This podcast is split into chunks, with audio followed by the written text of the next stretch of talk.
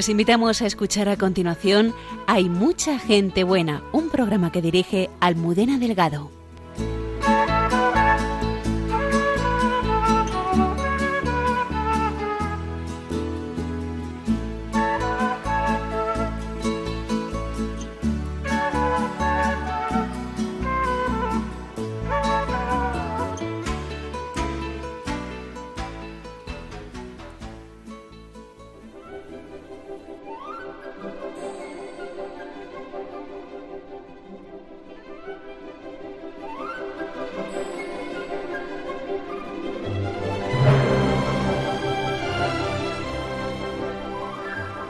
Quisiera hablar esta noche de todos los que no son noticia, de la infinita cantidad de buena gente que sostiene el mundo y jamás sale en los periódicos ni en la televisión, porque creo que ellos son los importantes, porque aunque no hacen ni guerra ni política, son los que justifican que esto de ser hombre siga siendo un oficio honroso. Porque, ¿quién habla de toda esa gente buena que rueda por el mundo sin hacer ruido? Haciendo algo tan infinitamente mejor como es amar.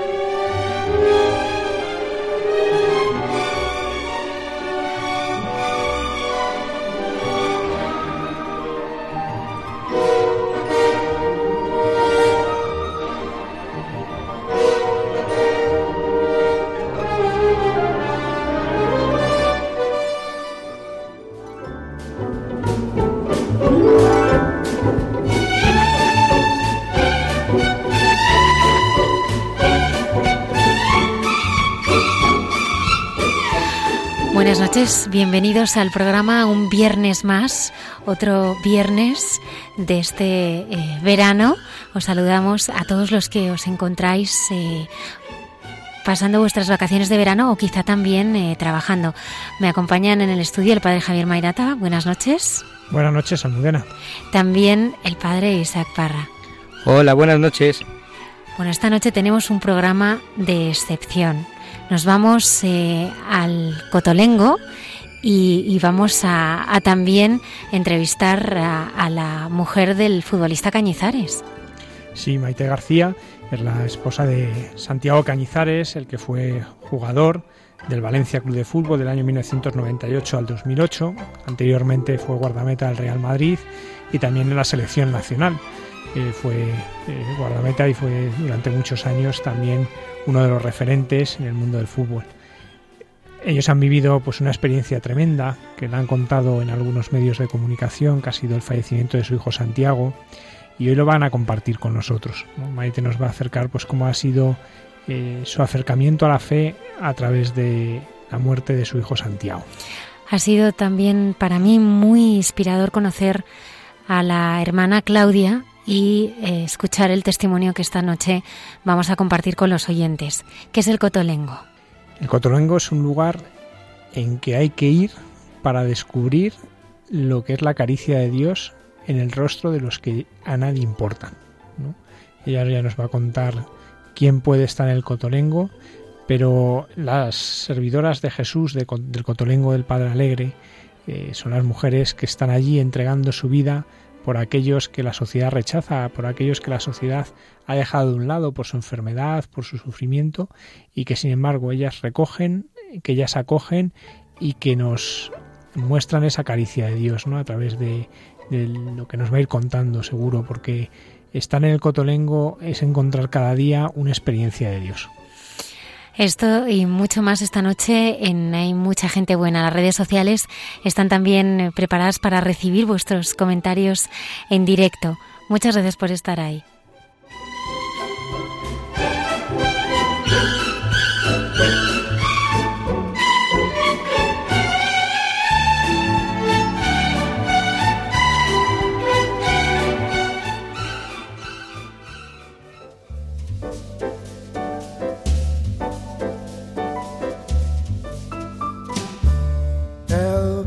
You look at me.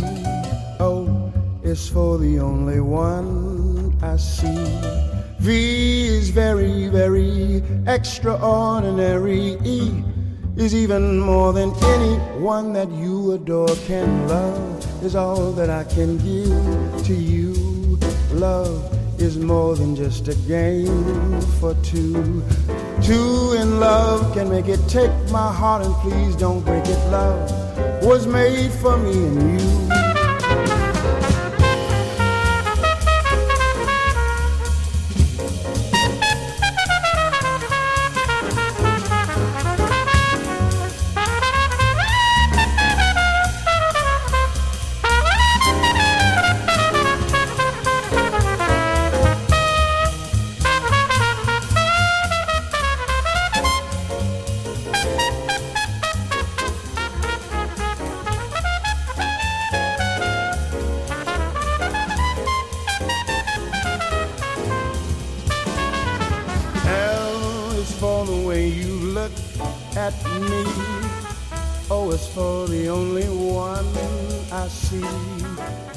Esta noche tenemos con nosotros a Maite.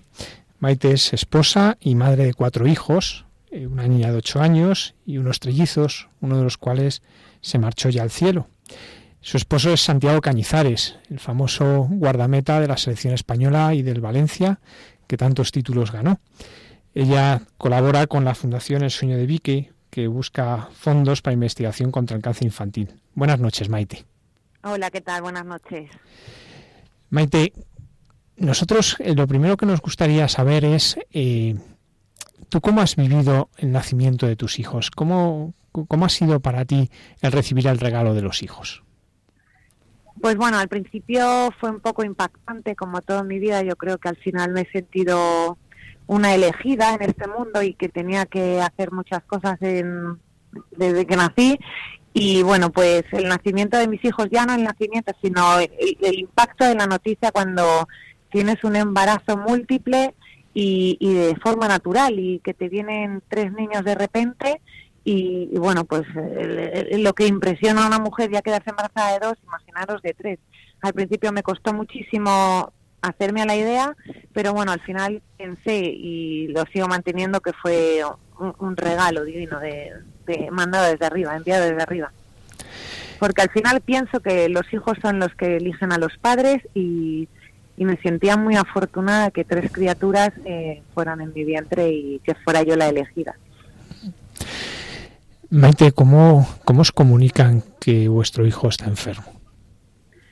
Pues nos lo comunican de una manera muy trágica, porque el niño, la verdad, que entró en el hospital, bueno, pues como muchísimos niños entran mm, con náuseas, vómitos, eh, con dolor de cabeza, y estuvo como 20 días ingresado en un hospital católico de Valencia eh, con que era una meningitis, con un diagnóstico erróneo, con que era una meningitis eh, vírica, eh, y lo que pasa que era un poco tórpida porque le daban cada 10 días, cada 11 o 12 días le estuvieron dando convulsiones y bueno, pues decían que era dentro de lo normal hasta que un día pues la última convulsión que tuvo fue entró en coma y decidí trasladarlo al hospital de la fe de Valencia. Y la verdad que fue pues un shock porque llegamos a la fe de Valencia con, con los mismos resultados que nos habían dado del otro hospital mm, vieron claramente que era un tumor cerebral y, y bueno pues a los dos o tres días le dieron dos infartos cerebrales y estuvo en coma 40 días al borde de la muerte en muchísimas ocasiones. ¿Cómo se vive un momento así, aparte de, de como eh, en un estrés absoluto? ¿Cómo, ¿Cómo lo fuisteis viviendo Santiago y tú? Pues lo vivimos, yo creo que es la peor sensación que puede tener cualquier persona y más, eh, siempre lo decimos, que el peor sufrimiento es ver a un hijo sufrir. Y yo tardé dos días en entrar en la UCI a ver a mi hijo porque no era capaz, me flaqueaban las piernas y me desmayaba. Y la verdad eh, yo siempre he sido una persona cristiana, he sido creyente, no era muy practicante, pero, pero siempre tenía como la fe en, mi camino, ¿no? Y fue mi cuñada Gema, la hermana de Santi, la que me enseñó a rezar el rosario y lo rezaba como tres o cuatro veces al día con muchísima fe y empecé a encontrar una fe, una fe que, perdón, una paz que no había sentido durante los últimos 30 días que desde que había debutado mi hijo enfermo y a partir de ahí empecé a entrar poquito a poco a ver a mi hijo y, mi camino fue la fe, la fe y mi hijo y la rezaba por la sanación de él, pero a la vez también pensaba que, que, esto tenía que tener un, motivo y, y me, me ponía en manos de Dios. ¿Y, ¿Y cómo lo vivían también los niños? Pues mis hijos eh, me acompañaron desde el primer momento, o sea, desde que empecé yo todos los días a rezar, les enseñé porque ellos tenían cuatro añitos y la mayor entonces tenía siete. Y, y con la misma, con el mismo motivo, porque ellos también van a un, colegio católico, a los hermanos maristas en Valencia y, y también eh, involucradísimos en la fe, íbamos muchísimo todos los días a, a misa del hospital y cada día le rezábamos mil oraciones en la cama y la verdad es que era como como eran diosidades que nosotros decíamos porque cuando peor estaba Santi nosotros hemos llegado incluso a bastantes amigos que están en la puerta de la UCI arrodillados cuando a mi hijo le iba bajando la tensión y las constantes le iban a, comenzaban a fallarle y nos poníamos a orar todos con las manos cogidas y, y empezaba a mejorar, a mejorar, incluso los médicos que son bastante escépticos para todas esas cosas, nos pedían que continuáramos, ¿no? Porque era algo que ni ellos mismos podían creerse que lo que ocurría cuando nos poníamos a rezar con muchísima intensidad.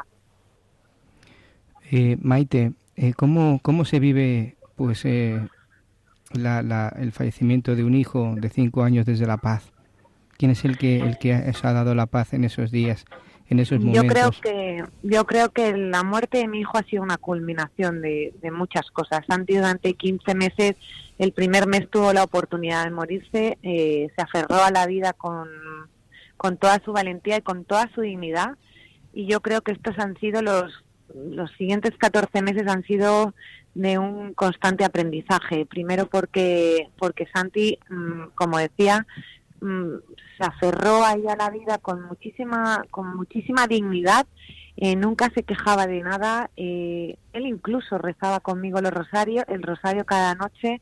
Eh, él no podía hablar porque con los infartos cerebrales dejó de hablar, pero, pero sabía lo que estábamos haciendo y él mismo era el que nos iba dando la paz. Para nosotros siempre hemos pensado que Santi era un sabio, un cuerpo de niño y que y que era un enviado para enseñarnos muchísimas cosas y que y que luego nosotros pudiéramos trasladar todo este bien que nos estaba enseñando al resto de la sociedad y la verdad es que la fuerza nos la dio él y creemos que que está en, en el paraíso y que está muy cerquita de Dios y sobre todo en ningún momento hemos pensado que era un castigo de nadie. Dios no quiere la maldad para nadie y, bueno, todos tenemos una misión en esta vida y todos venimos con, con, con, una misión, como estaba diciendo, ¿no? Y al final, pues la paz que nos dejó en su cara se veía esa paz y yo creo que todo lo que hemos hecho por él y todo lo que hemos rezado y todo, al final nos vuelve, nos vuelve a nosotros para continuar con esa paz. Yo siempre digo que,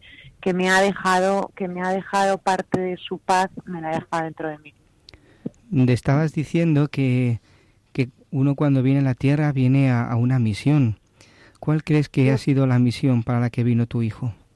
Pues enseñarnos a todos a que tenemos que ser todos mejores personas, a que tenemos que tener menos disputas, abrir el corazón a Dios y a la Virgen para que para nosotros ha sido mm, magia y, que todos tenemos que ser hermanos y que ayudarnos unos a otros y sobre todo a tener fortaleza en esta vida que al final todos llevamos un trocito de cruz eh, que llegó el Señor y, que tenemos que tener la misma dignidad y la misma fuerza que tuvo él cuando estuvo en este, en este mundo.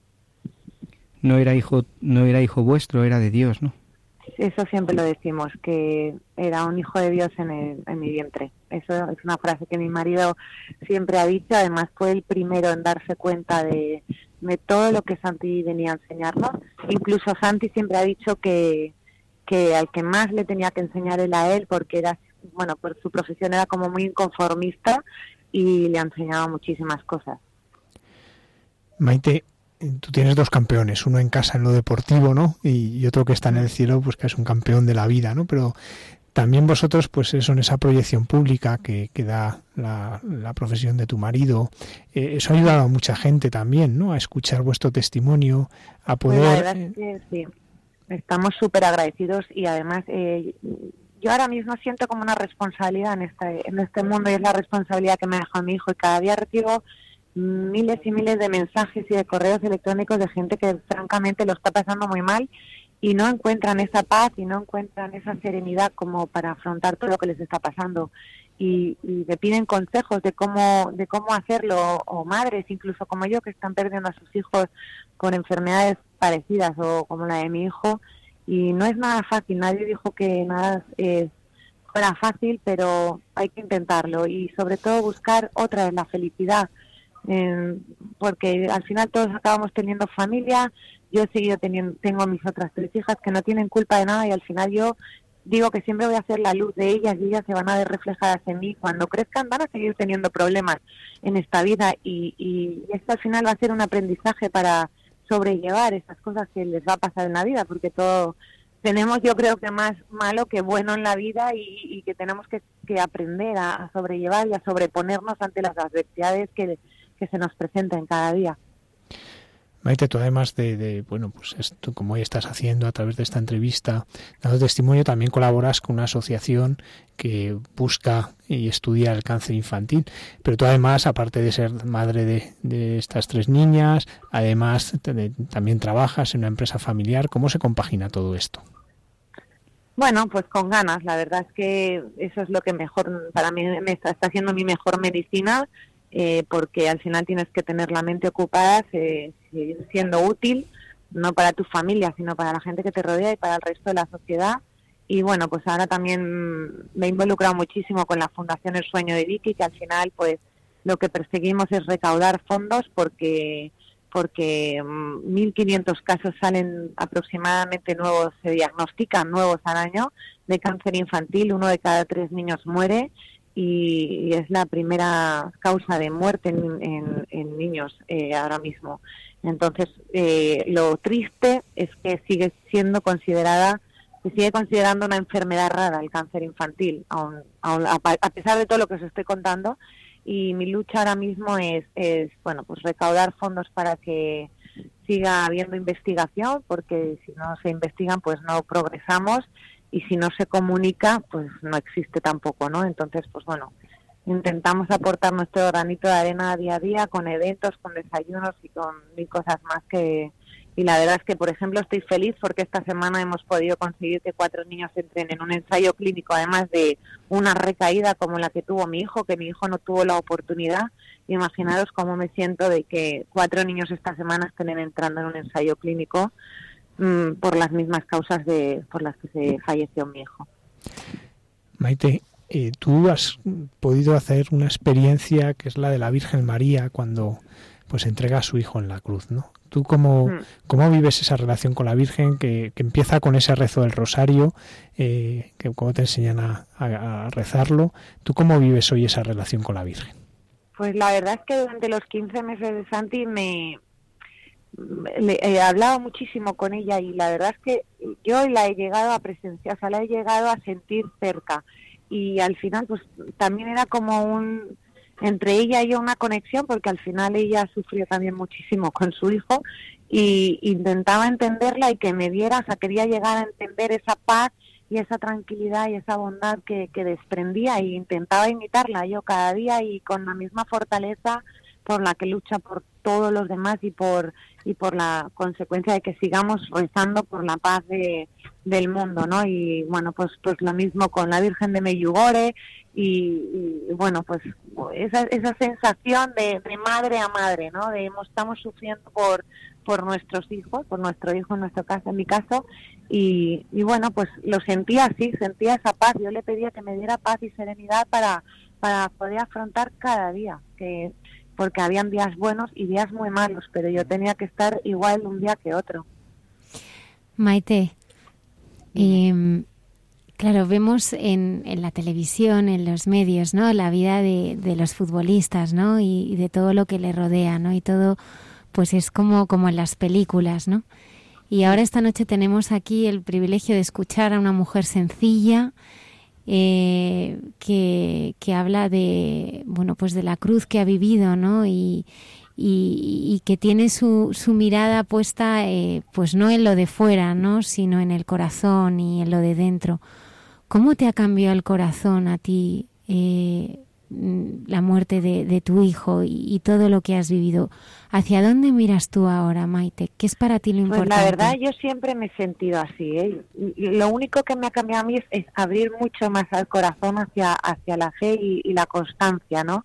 Eh, creo que, que, bueno, sí es verdad que, que todo lo que nos rodea al final es como muy material y eso es lo que quizás aún nosotros, la verdad es que Santi y yo nunca hemos sido personas eh, que nos han gustado mucho las excentricidades ni cosas de esas, pero pero la verdad es que lo material y, lo y lo poco humano que nos rodea, eh, pues ahora mismo lo vemos como mucho más lejano, ¿no? A todos es verdad que nos gusta vivir bien, que nos gusta eh, tenerlo todo en orden, pero pero ahora simplemente lo que queremos es salud, queremos que, que odiamos las disputas, intentamos no entrar en, en, nada y realmente te alejas de lo que no te aporta nada en la vida, ¿no? Y lo que y lo que realmente te puede hacer daño, buscas siempre como el camino de la felicidad y estar en paz contigo misma y con y con el resto de familia. Y la verdad que que también dentro de todas las familias normalmente suelen haber disputas y, y en el caso de la nuestra como que nos ha unido a todos muchísimo más y,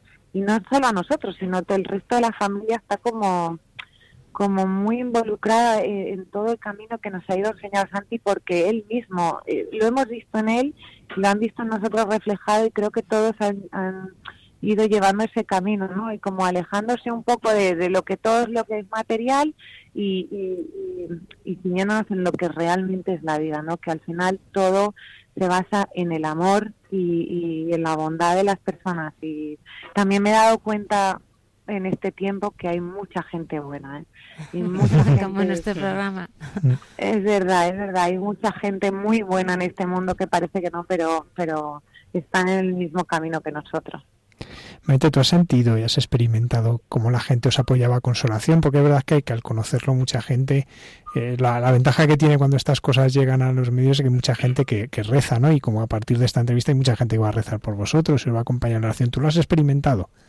Yo lo he experimentado, pero a nivel mundial, o sea, de, Sudamérica, de muchísimos países, hasta hemos estado en cadenas de oración, hasta no sé, en países españoles que están en China, en Japón, que nos mandaban eh, por, las redes sociales mensajes de que estaban creando cadenas y la verdad que ha sido espectacular. Luego he tenido como dos maestros que les llamo yo durante mi camino, que ellos experimentan unas sensaciones muy buenas siempre y, también me han enseñado un poco lo que era el camino, lo que era, ha sido la vida del Señor, eh, un poco todo, ¿no? El, el, el por qué veníamos a este mundo. Entonces, eh, la verdad es que ha sido todo como un aprendizaje que cada vez me iba involucrando más porque quería saber más, ¿no? al final todos tenemos que aprender cada día un poquito más y la verdad que gracias a ellos he sido capaz de, encontrar el camino y de realmente darme cuenta de por qué estamos aquí y, creo que al final venimos y, creo que nos estamos glorificando eh, cada día, ¿no? Eh, haciendo el bien y, llevando la cruz como como yo creo que el Señor le hubiera gustado que la que la lleváramos y ahora estamos con esa sensación de paz que creo que es al final nuestro nuestro regalo. Pues muchísimas gracias Maite por transmitirnos esta paz, ¿no? Y, queremos que transmitas también a Santiago y a tus niñas, pues el abrazo de todo el equipo del programa y de todos nuestros oyentes, ¿no? Aparte de, la admiración y el cariño, ¿no? Que, muchos de nosotros pues ya teníamos a Santiago, a tu marido, pues por mm. todo lo que nos ha aportado como, mm. como portero y como persona, ¿no? Porque siempre se traslucía en él eh, una humanidad muy grande, ¿no? Pero después de esta entrevista que os hemos podido conocer un poquito mejor y hemos podido conocer pues cómo ha sido esta enfermedad de, Santi, de vuestro pequeño, cómo ha sido su partida al cielo y, os agradecemos pues como que nos transmitáis esta paz y esta esperanza. Muchísimas gracias, Maite. Muchísimas gracias a vosotros por darnos la oportunidad, claro. Un saludo muy grande. Gracias, Maite. Hasta luego.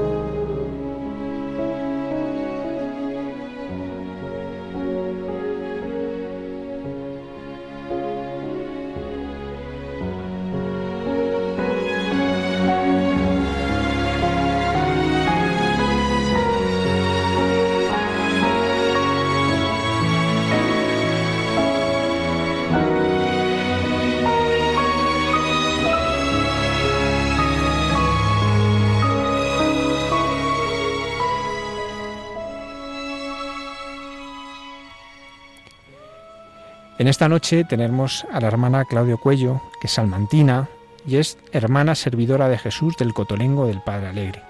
Y es la superiora de la comunidad en Madrid que está en Algete. Buenas noches, hermana. Hola, buenas noches. Hermana Claudio, eh, ¿qué son las hermanas servidoras de Jesús del Cotolengo del Padre Alegre? ¿Cuál es su carisma?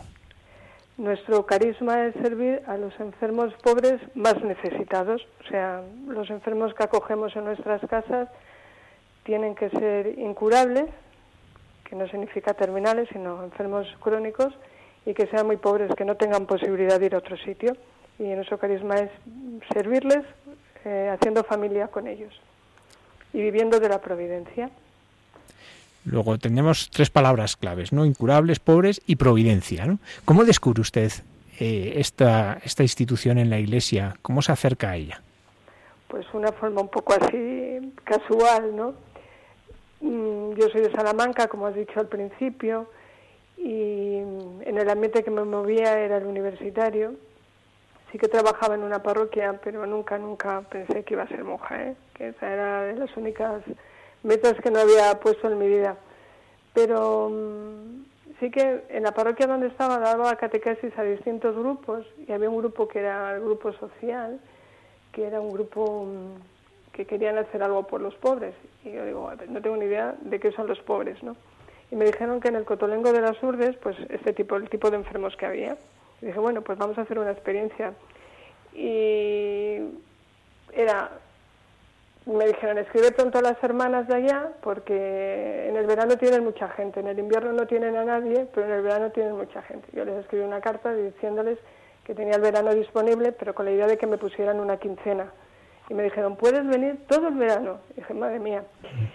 Entonces allí me fui y cuando vi los enfermos, a la entrada, dije, mañana me vuelvo a mi casa, porque no era mi, mi, mi vida, ¿no? Pero luego dije, bueno, voy a estar aquí y descubrí la alegría que tenían. Y dije, madre mía, cómo siendo pobres e incurables están tan alegres. Y descubrí que era Jesús el que estaba en ellos y entonces pues poco a poco, poco a poco, y luego lo de vivir la providencia que tampoco me lo creía, porque es un, nuestro carisma es muy radical, no tenemos subvenciones de ningún tipo, sino que vivimos de lo que nos dan, pero sin pedir, no pedimos ni aceptamos que nada que sea fruto de petición. Entonces esto es muy fuerte en un eh, momento como el que vivimos. Y yo que había estudiado por la rama de ciencias, ¿no? pues esto me parecía una utopía. Cuando se vive en el Cotolengo, uno se da cuenta que ya levantarse con salud es un regalo de la providencia, porque todos están enfermos, ¿no? Y todo lo que todo lo del día, desde el desayuno, la ropa, la comida, todo es providencia. Y bueno, pues te acabas apuntando. Entonces me di cuenta que yo era feliz allí, que era feliz con ellos. Y dije, pues es que el Señor me está llamando. Y me apunté. Y ahí empezó mi vocación hermana Claudia. Bueno, ahí descubrí mi vocación. Pues mi vocación ya estaba, el Señor ya me tenía apuntada desde, que nací, ¿no? Pero yo la descubrí ahí. Que trabajo le costó al Señor empujarme, ¿no? Pero ahí la descubrí. Hermana Claudia, para, para contextualizar un poco a los oyentes, eh, ¿usted siempre tuvo fe? ¿Tuvo, ¿Tuvo ese sentimiento de sentirse mirada por el Señor? ¿Cómo era su relación con Jesús cuando en mm. su infancia, en su juventud, ¿su familia tenía fe? ¿Le transmitió la fe? A ver, sí, mis padres han sido unas personas de fe, pero de esto de que, bueno, sí que te apuntas a cosas de fe, pero no las vives desde dentro. Siempre tenía como un agujerito dentro que no que no me hacía feliz, ¿no? Como si me faltase algo, como si lo que hiciera fuera muy externo, no llegara al fondo con el Señor. Mm, sí, sí, tenía fe, iba a misa los domingos, casi todos los domingos, no iba a todos, casi todos los domingos. Nunca había rezado el rosario hasta que llegué al Cotolengo, o sea, no era. Pero me faltaba algo, aunque era, estaba en grupos de catequesis, me faltaba algo, algo importante, ¿no? Algo que no llenaba ese, como una cosita que ahora me preguntan, ¿y por qué se te mantiene la vocación? Digo, porque esa llamita que nació aquel día no se ha vuelto a apagar pueden haber tormentas y cosas, ¿no? Momentos más fáciles, más difíciles, pero esa llamita está. Y cuando llega em, usted al cotolengo sí que siente eh, fuertemente que el Señor le pide que, em, que, que, se quede, ¿no? Que, que, no se que no se vaya, ¿no? Bueno, fuertemente tampoco. ¿eh? No, fue fue sutil entonces. Yo era muy dura, o sea, no, se lo digo, hermana, porque imagínese en esa situación cualquier persona saldría corriendo, ¿no? Pues qué un difícil, poco más o menos. claro, qué, qué, difícil es a veces eh, realmente Mm. eh, eh, ponernos de frente, ¿no? Cara a cara frente al sufrimiento de las personas, ¿no? Sí, la gente que me acompañó, mis amigos que me acompañaron hasta allá, porque las Urdes del Cotolengo está en un sitio que se acaba la carretera allí, o sea, tienes que ir en coche. Me dijeron, mañana te venimos a buscar, porque todos quedamos con la misma impresión, ¿no? Pero mm, yo iba, no fue una cosa radical, una llamada esa radical, punto y ya está, ¿no? Fue todo un proceso, porque de esas cosas que hay muchos porqués, que unos veces, los, los peros, otros los cuentan, que por qué el Señor permite esto, por qué no lo permite, por qué, por qué son tan felices y yo no tengo esa felicidad que ellos tienen, ¿no? Los enfermos. Entonces todo fue un proceso. Tuve que ir en Pascua de ese año, porque ya decidí, mmm, yo estaba dando clase ya en un cole, entonces, pero decidí pedir una excedencia mmm, y quedarme un año con ellos. Con ¿Qué, ¿Qué, edad tenía, hermana Claudia? Tenía 25 años. 25. Acababa de terminar mmm, pedagogía, había hecho magisterio y acababa de terminar pedagogía, pero estaba dando clase en un cole de matemáticas además.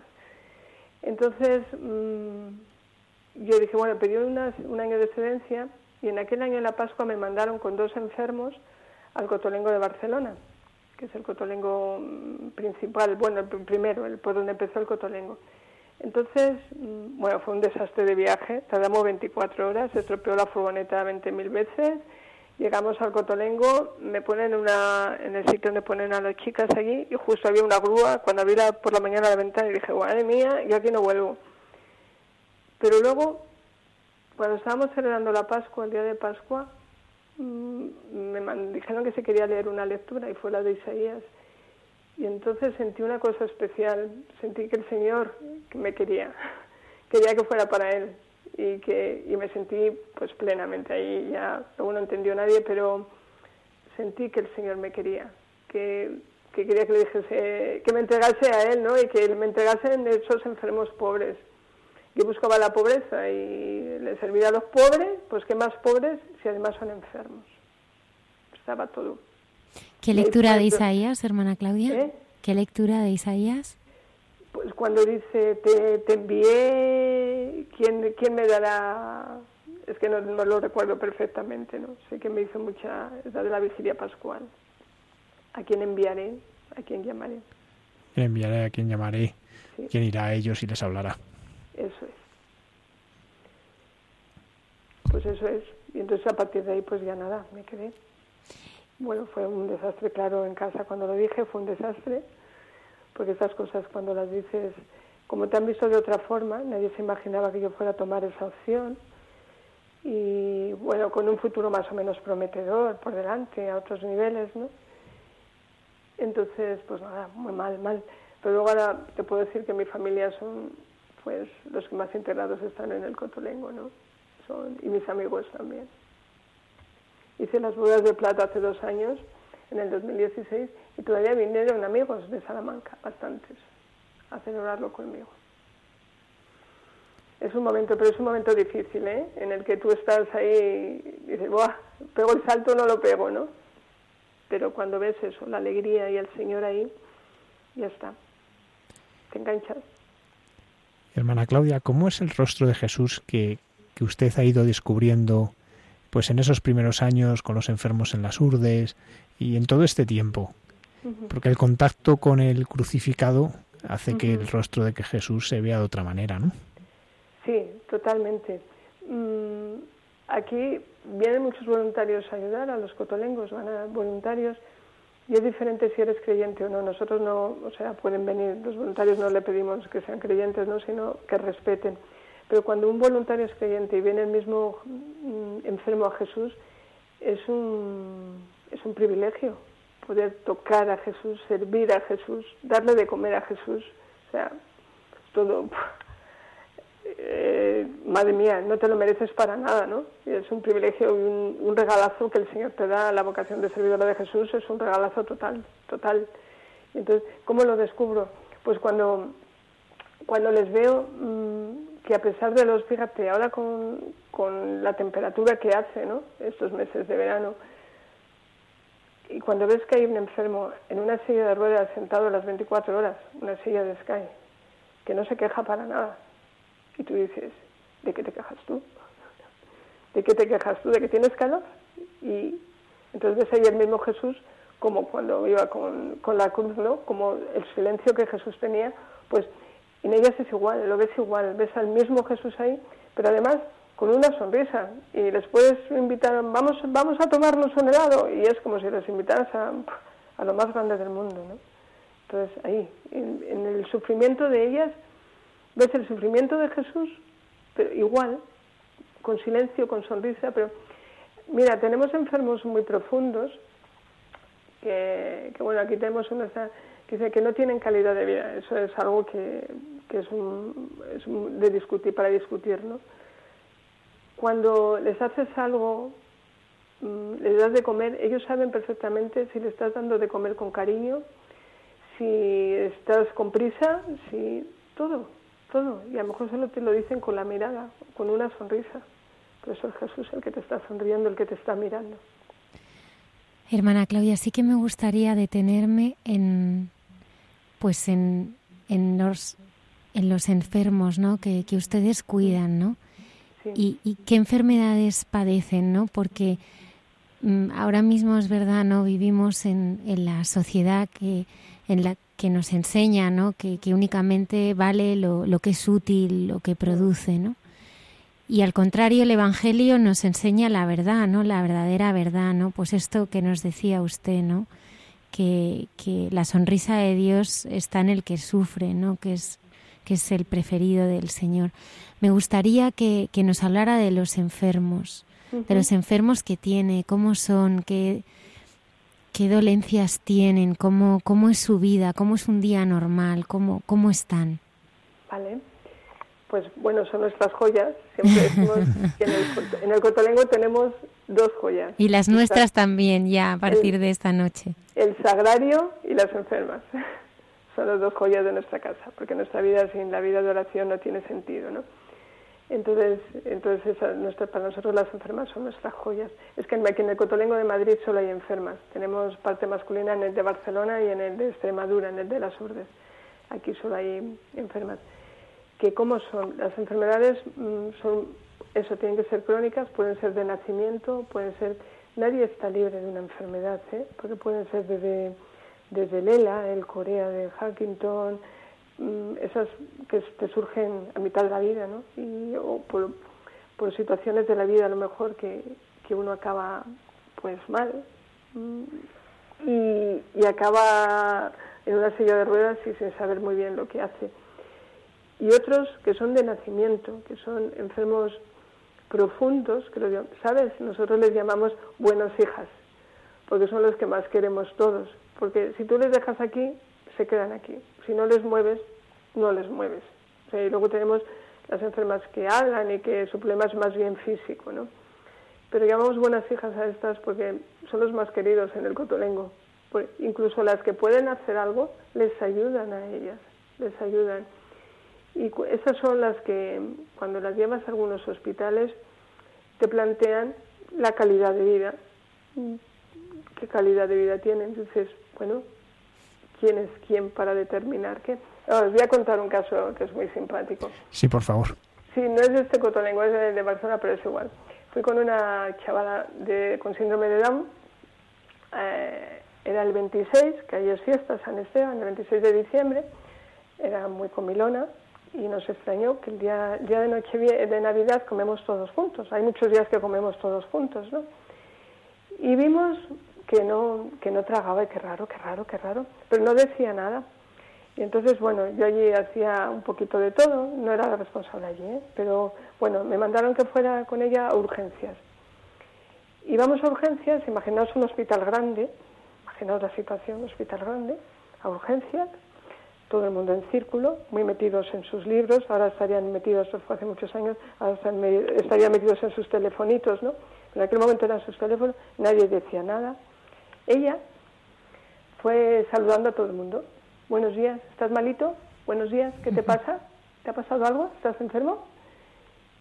Entonces, la visión, a lo mejor había 30 personas allí, de aquella mañana, porque estuvimos toda una mañana, cambió en todos. Les hizo sonreír a todos. Ella luego, pobre, tenía un huesito metido en la... que se lo tuvieron que quitar, se le había atragantado un hueso ahí, Pero les hizo sonreír a todos.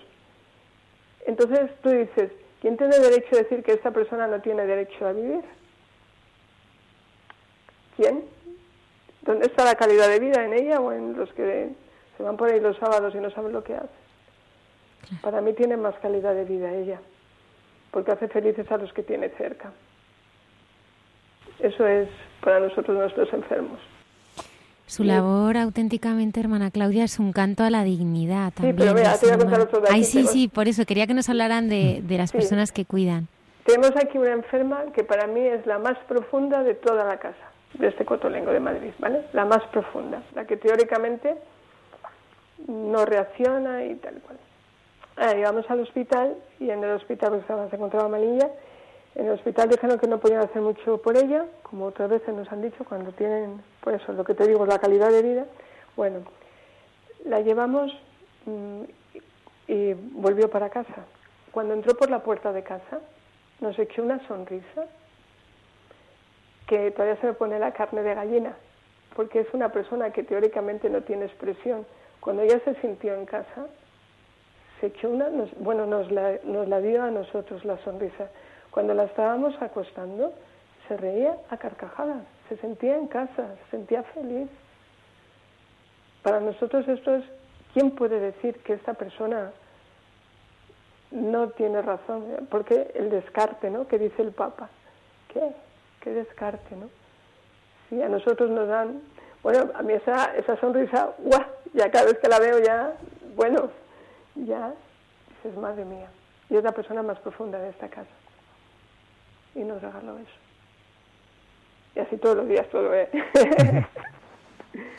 sí, porque su día a día es, es estar en los cuidados a, a, las enfermas, ¿no? Bueno, sí, empezamos, nos, bueno, empezamos, nos levantamos un prontito las hermanas, porque lo primero que hacemos es mmm, la oración, una hora de oración, a las seis de la mañana, pues porque, porque Él es el que da la fuerza y no tiene mucho sentido. Si no le descubrimos a Él en los que estamos cuidando, no tiene sentido, ¿no? Entonces, y luego ya vamos a la sala, que es el arreglo de la primera hora, que es el aseo, ¿no? Y bueno, ahí ves al mismo Jesús, es lo que os contaba al principio, que estás lavando al mismo Jesús, le estás aseando, entonces pues intentamos que estén muy guapas todas, que estén, las que, ah, intentamos también que todo lo que puedan hacer ellas lo hagan, aunque cueste un poco más de tiempo, no importa, lo que importa es que se sientan las que pueden sentirse hacer las huellas, que lo hagan, ¿no? Y luego, mm, pues ya ellas tienen terapias, bueno, tenemos la Eucaristía también, que pueden venir todas las que quieran, y luego ya van a terapia ocupacional, a logopedia, fisioterapia, todo, todo es por ellas y para ellas la comida, todo, todo está así. Un día, un día de una de vida de familia, ¿no? Y luego pues el veraneo, que si ahora tienen talleres de verano, que si, o sea, todo es así. Hermana Claudia, viven de la providencia. Totalmente. Pero eso, es, eso es un milagro, nos lo tiene que contar, ¿Cómo, ¿cómo es esto? Eso es un milagro, pero total, eso fue lo que más cosas, con la alegría de las enfermas fue la nota que también me... Pues mira, nosotros tenemos, los, tenemos cuatro votos, eh, pobreza, castidad, obediencia, y el voto cotolenguino, que es no pedir ni aceptar nada que sea fruto de petición y servir a los más pobres. Mm, eso significa que no pedimos, no tenemos subvenciones de ningún tipo, no entra un dinero fijo en casa, sino que es lo que nos dan, pero tampoco, mm, tampoco, mm, o sea, no pedimos ni dejamos que nadie pida para nosotros, pero no nos falta nada y tenemos muchos casos. Os voy a contar dos, así, muy bonitos, de persona y de cosas. pues hace unos meses no teníamos leche y entonces la de la cocina me dicen, y teníamos yogures líquidos, pues dije, pues mira, para desayunar yogures y ya está, yogures líquidos y punto, ¿no? Pero para las pequeñas, estas que os he dicho, las buenas hijas, hay que hacerles unas papillas, hay que hacerle papilla con, eso, y era diferente. Entonces, pues nos quedaban, pues, pues nada, para el día siguiente. Dije, bueno, pues nada, esperamos mañana a ver si viene la providencia y si no mañana compramos para ellas, ¿no? Porque eso también. Y esa tarde me llaman de, de la cocina y me dicen, madre, ven un momentito. Y bajo y venían unas voluntarias que vienen normalmente a casa a traernos cosas, pero que nunca... Y abren el maletero del coche y traían cajas de leche, que nunca se les había ocurrido traer leche. Pero no se acaba ahí la historia. Eso fue a las 5 y a las 6 me vuelven a llamar de la cocina. Había venido un camión con dos pales de leche. Ya tuvimos leche y ya no nos ha faltado. Eso es, el Señor sabe lo que necesitamos y nos lo hace llegar. ¿no? Y la medida es la confianza, siempre. Sí, y la oración. Sí que hay alguien que le podemos pedir que es al Señor en oración. Entonces vamos allí y decimos, eh, esto, esto. Porque cuando dice que no, no, no aceptan la petición, o sea, por ejemplo, yo voy, veo que hay una necesidad, mando, como hace mucha gente, un WhatsApp diciendo... Pues eso no vale. Eso no vale tampoco. No, no vale. Eso es muchísima confianza, entonces. Totalmente confiada. Pero no falla, ¿eh? El Señor nunca falla, es el mejor jefe. ¿Es el mejor jefe? Eh, Claro, Él sabe lo que necesitamos y nos lo hace llegar. Hermana, Mira, las chavalas trabajan en terapia, os lo voy a contar, lo de la semana pasada. ¿eh? Trabajan en terapia con ordenadores y por una serie de, con ordenadores que nos dan de donativo, pero ellas disfrutan trabajando en el ordenador. Se llenaron de virus. Ya sabéis que cuando se llena uno, se pone un virus en un ordenador, pues ya como ya se lo van pasando todo, pues se llenaron todos. Y me decía la terapeuta por la mañana, es que ya no podemos trabajar porque se han llenado todos. Y entonces, claro, no era imposible. Y digo, pues mira, esperamos hasta agosto y si en agosto no la providencia no ha salido al paso, pues compramos uno, ya no queda más remedio. Eso fue por la mañana, hablando de hace una semana, ¿eh? Eso fue por la mañana. A la mediodía me llama un voluntario, un señor, y me dice, mire, yo no sé si puedo hacer voluntariado ahí. Dice, porque llevo un montón de sitios preguntando y en todos los sitios, como cierran ahora en el verano, nosotros como no cerramos, pues, y entonces me dicen, pues, ok, le ponen condiciones y nosotros con los, voluntarios, con los voluntarios es igual, vivimos de la providencia, vienen cuando quieren, no hay que hacer un compromiso fijo. Y digo, pues sí que puedes venir. Dice, yo tendría libre por las tardes. Digo, pues fenomenal, puedes ayudar en la cocina y luego mm, eh, a las de cenar, a las de cenar a las enfermas. Me dice, ah, pues muy bien, muy bien. Y cuando estamos acabando la, conversación me dice, bueno, soy informático, no sé si les vale de algo. Digo, hombre, que si nos vale de algo. Y el pobre lleva toda la semana viniendo a arreglar todos los ordenadores. Y dice, si lo llego a saber antes, pero eso ha sido la semana pasada. Todo así, es así. O sea, no ha habido ni que esperar hasta agosto. Y hermana Claudia, eh, deteniéndonos en, en algo que ha insistido ¿no? a lo largo de esta entrevista, ¿no? que, es, que es la oración, ¿no? Sí. que es también parte muy importante de su carisma. ¿no? Sí. Yo creo que también ustedes son unas privilegiadas en el sentido de que, que, que, bueno, pues muchos oímos a- hablar del Señor y otros lo experimentan en propia carne, ¿no? Y estar con, con sus hijas, con los enfermos, pues te hace experimentar al Señor en propia carne, ¿no? A mí me gustaría que nos hablara y compartiera cómo es ese Señor que usted conoce, que usted trata en oración, aquí es el, al que es el único al que puede pedir, ¿no? Por Sí, ese voto. sí, sí. Si usted tuviera que explicarle a, a alguien, ¿no? Que nos esté escuchando y que no le y que no le conoce, cómo es ese Jesús que Pues, usted mm, quiere, a quien le ha encontrado la vida, con sus palabras, cómo cómo Con es mis ese palabras, Jesús. es el amigo que nunca falla. Así de sencillo.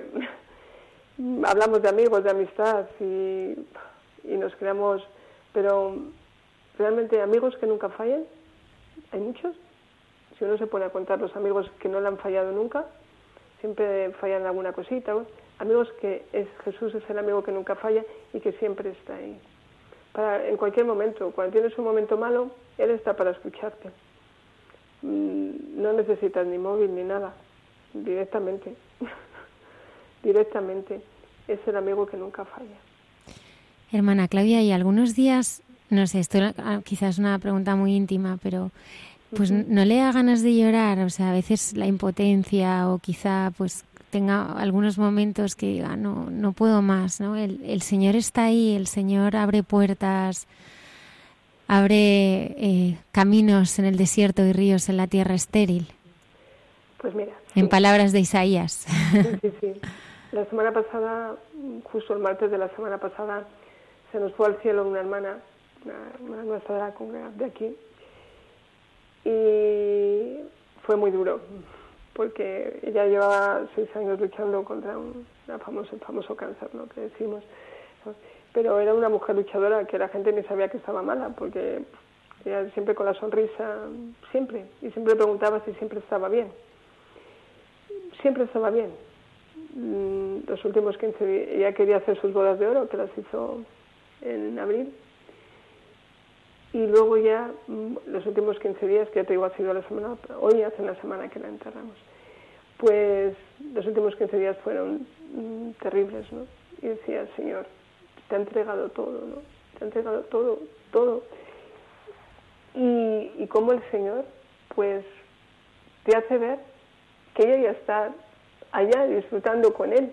Y cuando tienes esa esperanza y esa alegría, pues ya está, ¿no? Ya es, me, dices de alguna puerta, pues ahí mm, el Señor siempre, eh, que fue un momento muy difícil para nosotras, porque era una hermana que era como una hormiguita, que te iba haciendo siempre cosas, ¿no? Y que la echamos mucho de menos.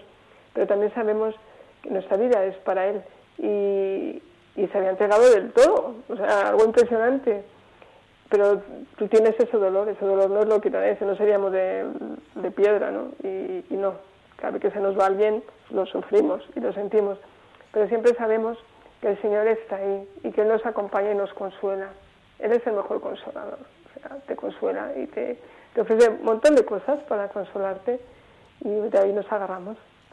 Hermana Claudia, a mí lo que me tiene totalmente conquistada es la forma que, también ustedes han aprendido de, de, mirar ¿no? a los enfermos, porque esa yo creo que es la, la mirada con la que tenemos que ir en nuestra vida, ¿no? Cómo, pues, esta hija suya eh, con síndrome de Down, ¿no? Ver esa mirada de cómo va consolando, ¿no? Aun estando ella malita.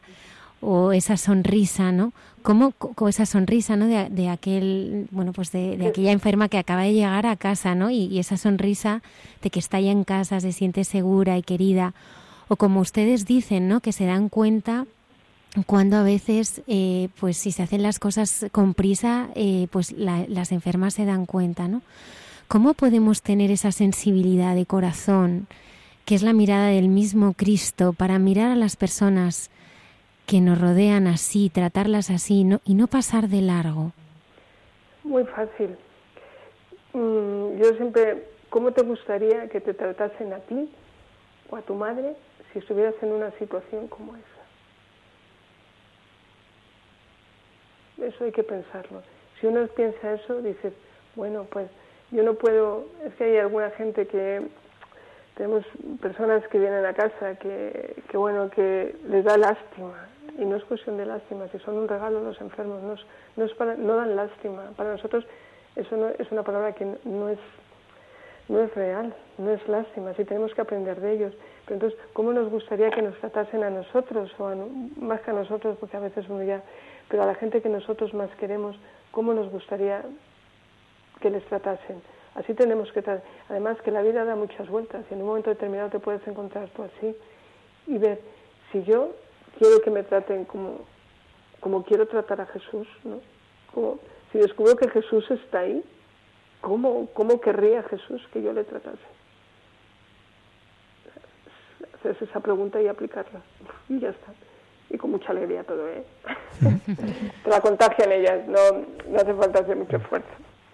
Hermana Claudia, eh, sin entrar en, en, debates y sin entrar en historias, llevamos ya un tiempo escuchando hablar de la eutanasia, de lo que ha llegado al, al Parlamento, uh -huh. y, se nos trata de convencer ¿no? de que la gente quiere morir, pero creo que su experiencia es muy distinta, ¿no? La gente no quiere que la ayudes a morir, lo que quieren ser que les ayudes a vivir. Eh, usted en esa experiencia con esos enfermos que son incurables, con esos enfermos en situaciones tan complicadas, en esos enfermos, cuando dicen lo que decía de la calidad de vida, ¿cuál es su experiencia? Eh, ¿cuál, cómo, ¿Cómo el testimonio de lo que están viviendo puede contrarrestar este grito de muerte, por llamarlo de alguna manera?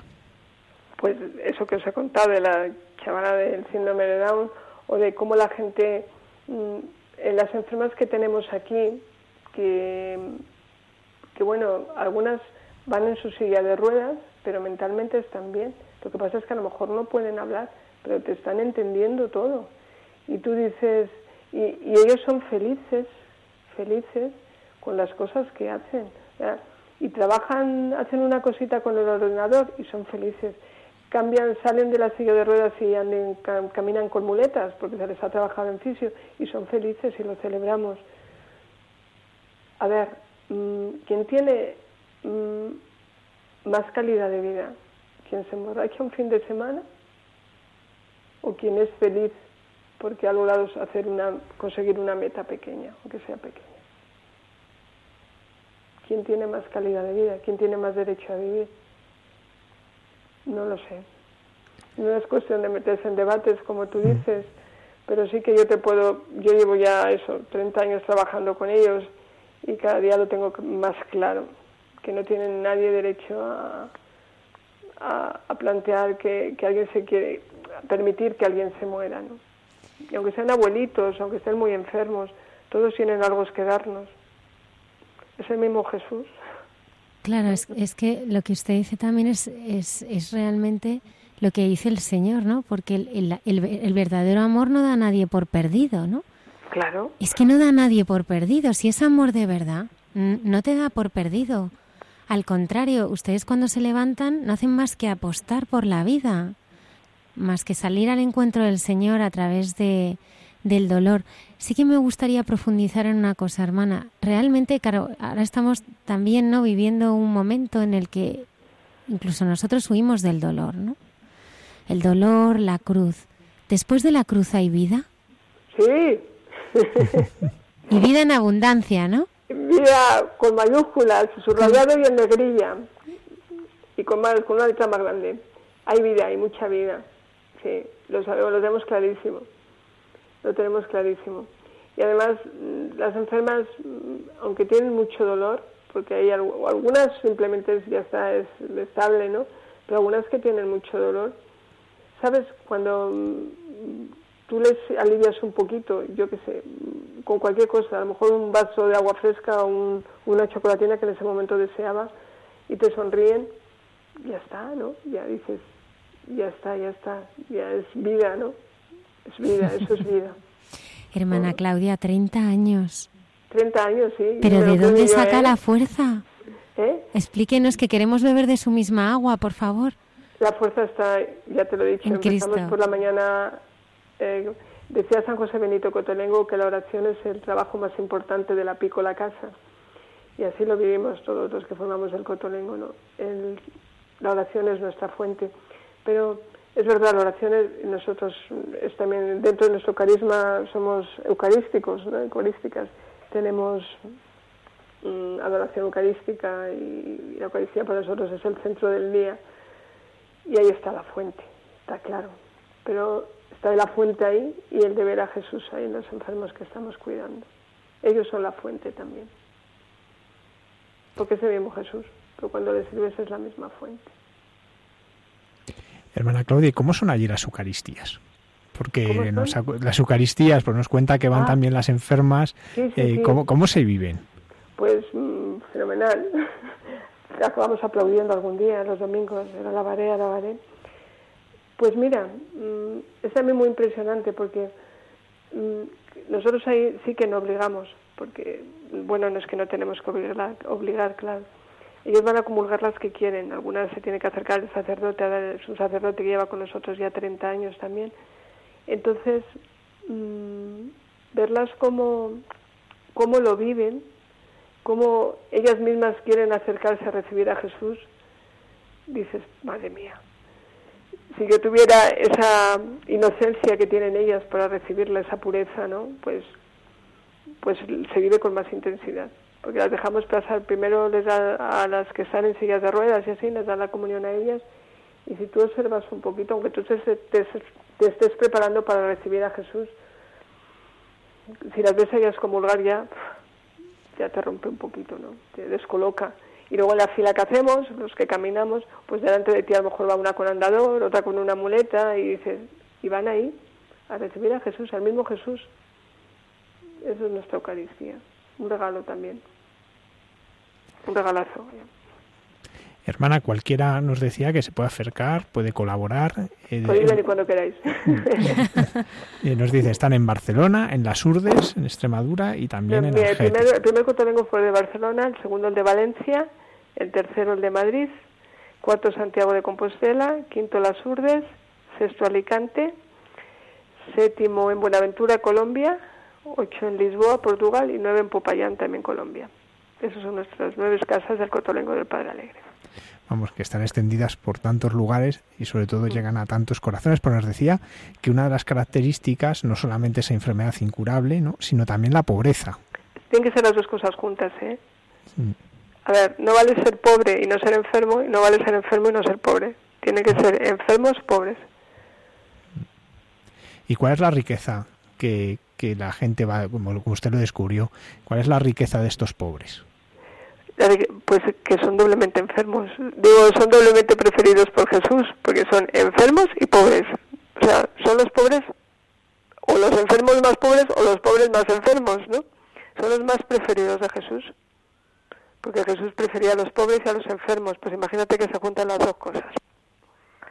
Pues un regalazo.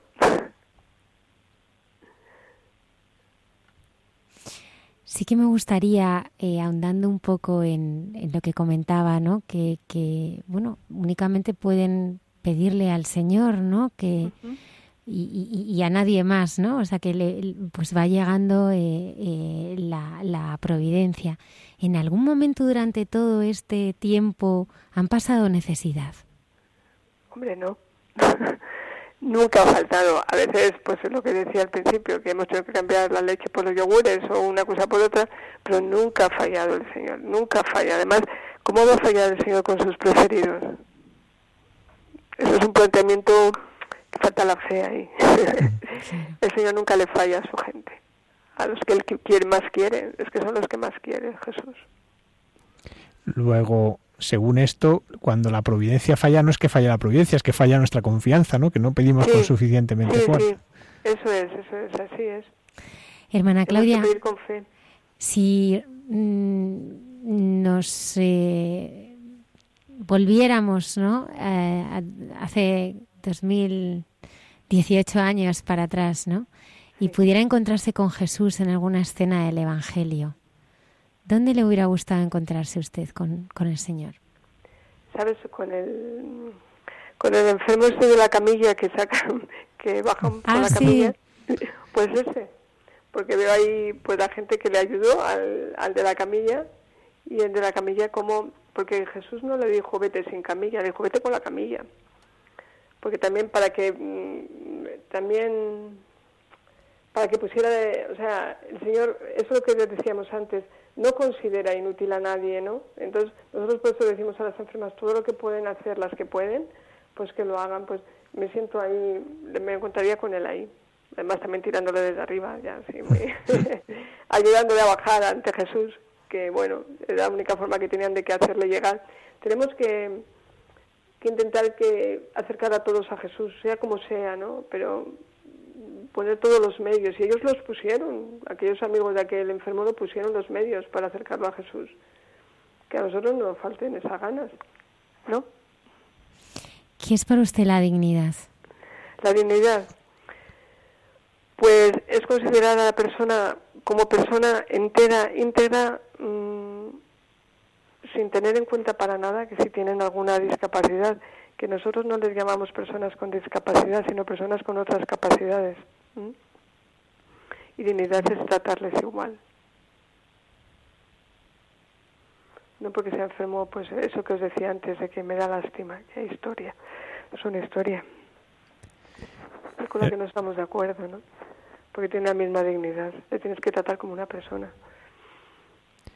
Hermana Claudia, ¿no? no nos gustaría acabar sin hablar de la Virgen María. ¿Cómo está presente? La quiero mucho. Sí es la productora de este programa, ¿eh?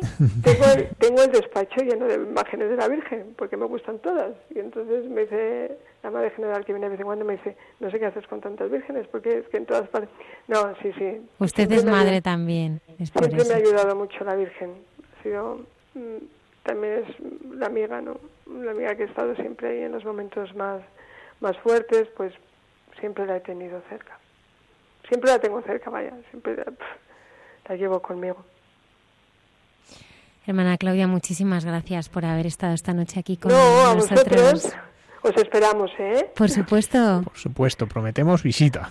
Venga, Prometemos venga. visita para conocer y aunque ya se lo ha transmitido a nuestros oyentes, nosotros queremos conocer y agradecerles en persona, pues eh, primero todo lo que hacen. Además, mire, voy a contar que mi abuelo todos los años, por Navidad, iba a dar su donativo al Cotolengo. Y en casa siempre sonaba el cotolengo, el cotolengo, y el cotolengo siempre iba unido a mi abuelo, que murió hace muchos años, pero todos los años además buscaba a alguien que le llevase, porque no era, no era, ahora es más fácil, pero antes no lo era tan fácil llegar hasta Argete para alguien que vivía Madrid y se buscaba las maneras, siempre se llevaba algún nieto, ¿no? Pues para ir introduciendo pues en, eso que a él tanto le ayudaba, que era poder estar un momentín con ustedes y, llevarles pues su pequeño donativo. Que ha sido una alegría también poder conocerla y, y próximamente pues queremos conocerles en persona. Pues venga, aquí os esperamos, que no nos vamos, ¿eh? aunque sea navi- eh, verano, estamos siempre aquí, ¿vale? Muchísimas gracias. A vosotros. Gracias.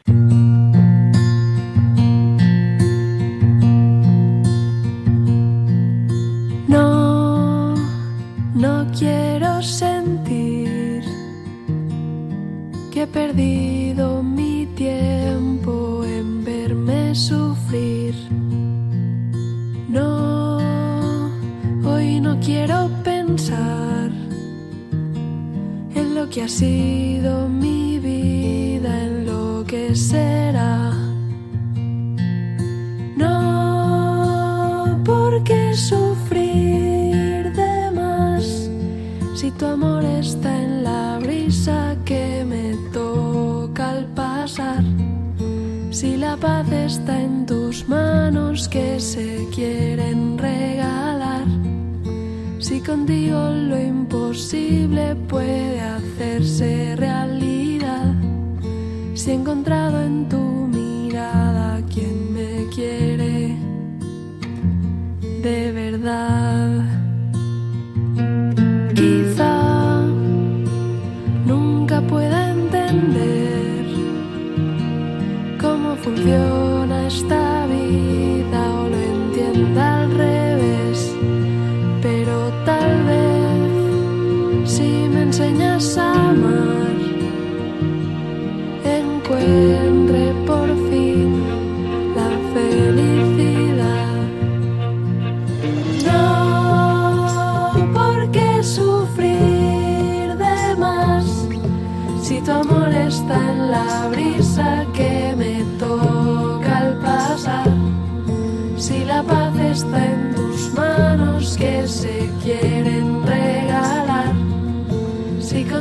lo imposible puede hacerse realidad.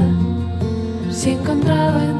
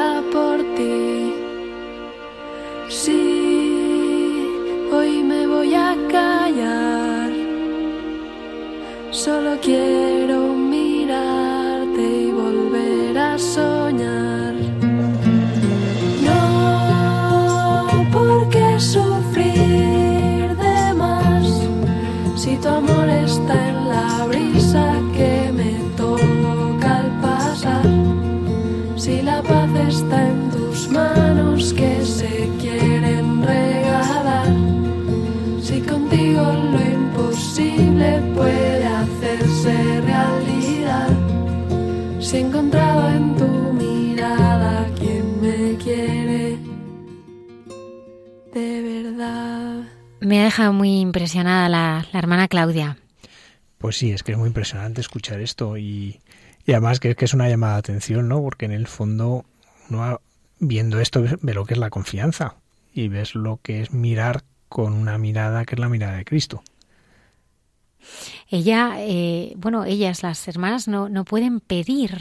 Mm, Bueno, ahora es tan fácil, ¿no? Con, cuando a veces eh, pues hay alguna necesidad, se monta un grupo de WhatsApp o vienen redes sociales y ellas eh, no pueden pedir, viven de la, de la absoluta providencia.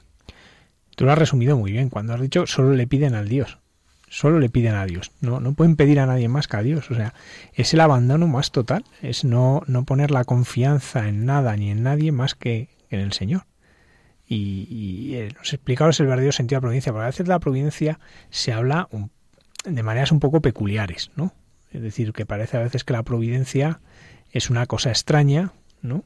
Y aquí lo que nos muestra, ¿no? Que la providencia es realmente el poner la confianza solo, única y exclusivamente en Dios. Que eso es providencia. Impresiona mucho, y es verdad que uno en la vida de los santos lee muchas cosas sobre la providencia, ¿no?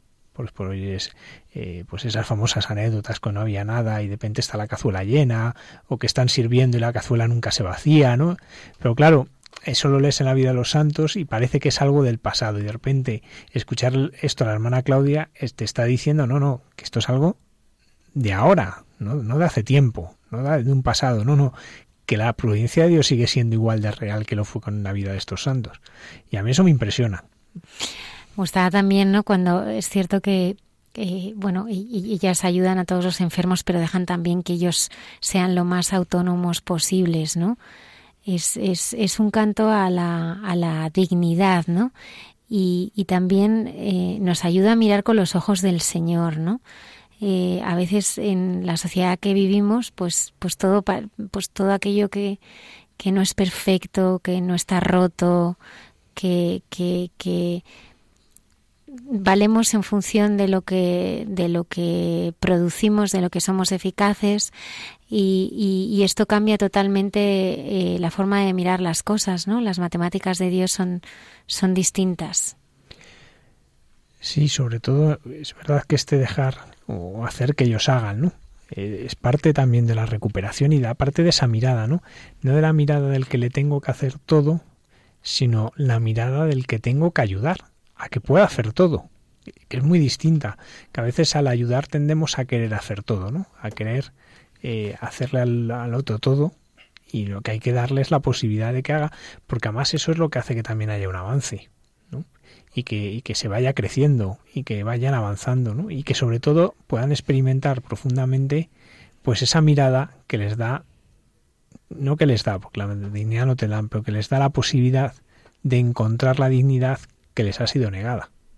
Después de 30 años, eh, la hermana Claudia no se cansa, ¿eh? sigue atendiendo ¿no? a estos enfermos que además son incurables, terminales y pobres, sin recursos, que no tienen nada más que, más que el cariño y el amor, que es muchísimo, ¿no? De, de, estas hermanas que además nos decía la hermana Claudia que se dan perfectamente cuenta que cuando estás haciéndoles las cosas más deprisa, eh, se dan, se dan eh, cuenta, ¿no? Eh, sí, es que la experiencia, yo he tenido varias experiencias en lugares parecidos a este y es así, el enfermo se da cuenta, a ver, que está enfermo pero no es tonto, ¿no? O sea, que, entonces es perfectamente consciente de cómo le estás atendiendo, ¿no? En el seminario nosotros nos mandaban al psiquiátrico de Cienpozuelos a, ayudar, el, el padre Isaac me parece que también estuvo, ¿verdad? Eh, en quinto nos mandaban, yo creo. Íbamos una semana y durante esa semana estábamos atendiendo en uno de los módulos el que te correspondía y te tocaba allí atender, ¿no? Y según el módulo, pues te dejaban hacer unas cosas, otras. Por, ejemplo, a mí me tocaba sobre todo siempre darles de comer, peinarles, que eso era un poco complicado a veces, pero luego, bueno, estar con ellos, atenderles y alguno pasaba cualquier cosa, ayudarle a limpiarse. Bueno, pues un poco estar desde por la mañana hasta por la tarde. Yo, yo, por ejemplo, no les tenía que asear porque en el módulo que yo estaba, pero por ejemplo a Isaac sí le tocó, en el que estaba, ¿no? Dependía mucho. Y es verdad que los enfermos, eh, ya había de muchos tipos, ¿no? Yo donde estaba había desde un chico que por una meningitis eh, se había quedado mm, muy mal, ¿no? Y, y, es verdad que se movía, era súper ágil, un día se escapó por una ventana y estrepó al tejado, ¿no? Y siempre, pero sin embargo era como un bebé en muchas cosas, ¿no? Porque no había tenido un deterioro neuronal tremendo. A personas que, que se autolesionaban en cuanto las soltabas, ¿no? Iban con casco, eso te llama a veces la atención, ¿no? Que tenían que ir con casco de moto. Y a veces había que atarles para que no se autolesionasen. Otros, pues que estaban en un estado casi catatónico, ¿no? Había distintos, pero todos sí que son perfectamente conscientes, y eso lo notabas, que el primer día se dan cuenta que tenían más miedo que otra cosa, ¿no? Incluso lo voy a decir, asco. A mí me costaba. Es verdad que al segundo día ya se te pasan las tonterías, ¿no? Pero, pero claro, estar dando de comer a alguien y que te lo eche todo encima, pues no, es una cosa que, que no, no, no te supera. Luego te vas haciendo y ellos también se van dando cuenta, ¿no? Que has perdido el miedo, que ya te acercas a ellos de otra manera, que ya te sabes su nombre y eso cambia todo, ¿no? Cuando tú te diriges a alguien por el nombre, cambia, ¿no? Y, y en una semana te dabas cuenta que, que realmente ya eras parte de, su vida, que ya te hacían parte de su vida, que ya en cierta manera pues hasta te podían buscar a veces con la mirada, ¿no? Como diciendo, eh, que estoy aquí, que estás atendiendo a otro. Y, es una experiencia, pues, en este caso con enfermos mentales, que de, la incomprensión ante la, la, la enfermedad y el sufrimiento y a la vez ir descubriendo cómo eso que aparentemente no le encuentras un sentido, lo llena de sentido la presencia del Señor. Y lo que te sobrecoge es ver cómo el Señor se está haciendo presente a ellos a través de ti como a través de otros que están allí para atenderles. ¿no? Claro, cuando ese camino, ya digo, no, no, no es un camino automático, ¿eh? al principio, vamos, sobre todo a uno que según entró le estamparon un plato encima, ¿no? Pues en esas cosas, pues a uno le sorprenden, pero uno va haciendo ese camino, ¿no? Que, que es un poco el que nos cuenta la hermana Claudia, pero claro, la hermana Claudia son 30 años haciendo este camino y, sigue aprendiendo, ¿no? Como nos ha demostrado. Pero que es una experiencia que hay, que hay que hacer. Yo creo que son experiencias que hay que hacer. ¿no? Como en el hogar de en la Casa de la Misericordia de Alcuéscar, ¿no? Pues es esa experiencia, ¿no? Aquellos que han sido rechazados, aquellos que nadie ha querido, aquellos que, que se los han dejado abandonados en las cunetas literalmente a veces cómo en ellos se hace presente el Señor. Y cómo tú te haces, haces presente al Señor para ellos también, ¿no? Cómo es un momento de gracia profunda porque uno descubre cómo el Señor se te está haciendo presente y se está haciendo presente.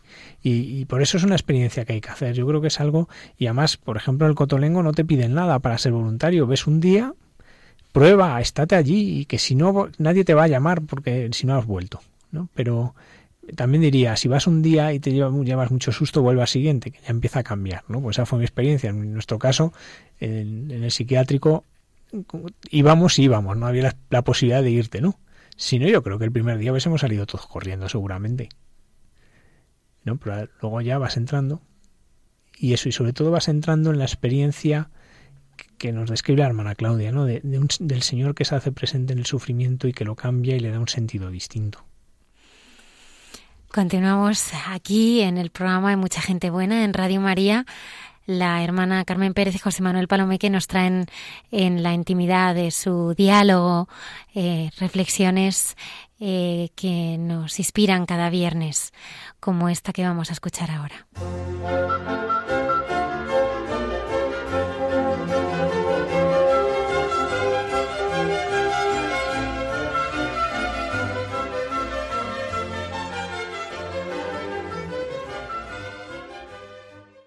Buenas noches.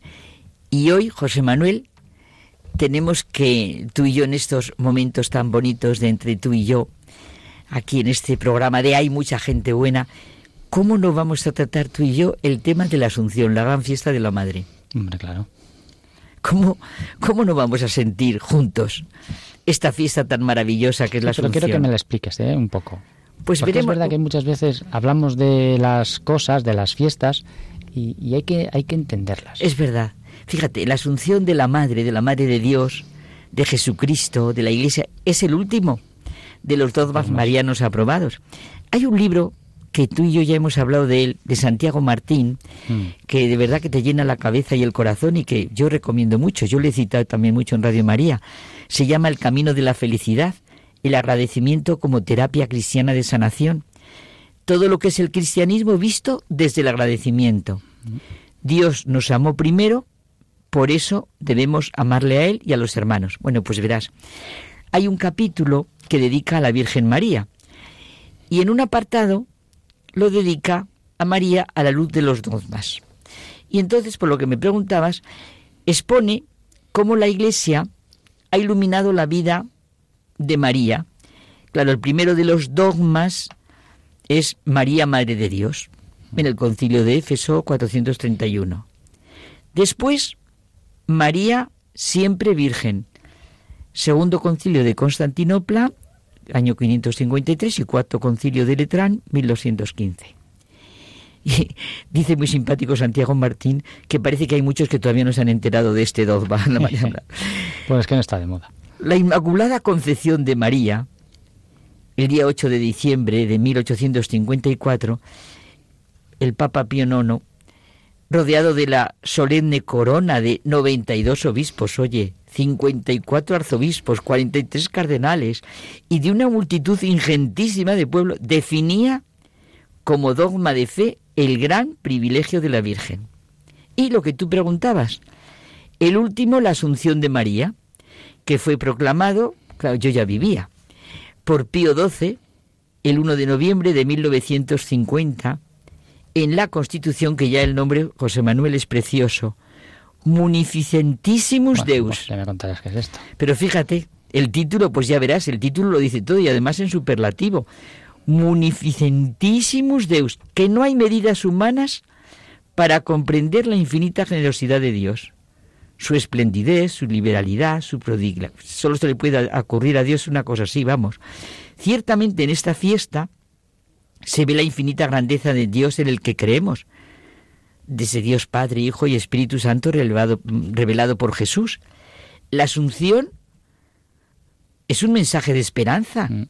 que nos hace pensar en la dicha de alcanzar el cielo, la gloria de Dios y en la alegría de tener una madre que ha alcanzado la meta a la que todos nosotros caminamos. Estamos llamados, claro. Pero Carmen, vamos a ver. Eh, ya sé que te había preguntado una cosa que es una obviedad, pero explícame cuál es exactamente el dogma. Qué bonito. Verás, mira, eh, la plenitud que se expresa en la fiesta de la Asunción es la plenitud del sí de María a Dios, del sí de María en la historia de la humanidad. En realidad, en la fiesta de la Asunción celebramos todos los misterios de su vida, la plenitud de su fe, de su esperanza, de su entrega, de su amor. En la Asunción de María, en cuerpo y alma a los cielos. Esto, esto quiero que me digas. Exacto, se vive el amor de Cristo a su madre por todas las gracias que derramó sobre ella y como correspondió, he aquí la esclava del Señor, hágase en mí según tu palabra. entonces el dogma... Es que es muy distinto, ascensión de asunción. Para eso te digo. Ascensión, esto de pequeño lo aprendíamos, ascensión, yo le hice en una pincelada, ascensión es subir Jesús a los cielos por su propio poder. Y asunción es la subida de María en cuerpo y alma a los cielos. Mira, vamos a hacer un momento, una cosa. Vamos a saborear el momento central de la proclamación. Verás cómo se entiende. Después de elevar a Dios muchas y reiteradas preces y de invocar la luz del Espíritu de la verdad para gloria de Dios omnipotente, que otorgó a la Virgen María su peculiar benevolencia, para honor de su Hijo, Rey inmortal de los siglos y vencedor del pecado y de la muerte, para aumentar la gloria de la misma augusta Madre y para gozo y alegría de toda la Iglesia, con la autoridad de nuestro Señor Jesucristo, de los bienaventurados apóstoles Pedro y Pablo, y con la nuestra, pronunciamos, declaramos y definimos ser dogma divinamente revelado que la Inmaculada Madre de Dios y siempre Virgen María, terminado el curso de su vida terrenal, fue asunta, elevada, como hemos dicho, en cuerpo y alma a la gloria del cielo. ¿Tú te acuerdas lo que nos dice el catecismo? La asunción de la Santísima Virgen constituye una participación singular en la resurrección de su Hijo y una anticipación de la resurrección de los demás cristianos. Bueno, claro, es que para nosotros es un acicate saber que vamos a llevar, eh, eh, si queremos, el mismo camino, ¿no? Claro. Es, es, digamos que un mensaje para los hombres de todos los tiempos, también de, de los que estamos ahora viviendo, ¿no? Claro. Es importantísimo ver cómo la presencia de María, mujer de nuestra raza, ser humano como nosotros está en cuerpo y alma glorificada en el cielo y en el plan divino de la redención. Tenemos que cortar. Pues, pues fíjate, el Papa San Juan Pablo II, en una de, esas, de sus catequesis sobre la Asunción, también explica el dogma de la asunción y afirma que el cuerpo de María fue glorificado después de su muerte, mientras para los demás hombres, para nosotros, la resurrección de los cuerpos tendrá lugar al fin del mundo. María, en cambio, la glorificación de su cuerpo se adelantó como un, un privilegio. Pues qué pena, tenemos que cortar. Sí, sí, pero sintamos y vivamos el misterio de la Asunción de la Santísima Virgen que nos invita a hacer una pausa en nuestra agitada vida. El saber que María está en el cielo, gloriosa en cuerpo y alma, como se nos ha prometido. Venga, a nosotros. Preparémonos nosotros cada día para nuestra Asunción. Muy bien, estupendo.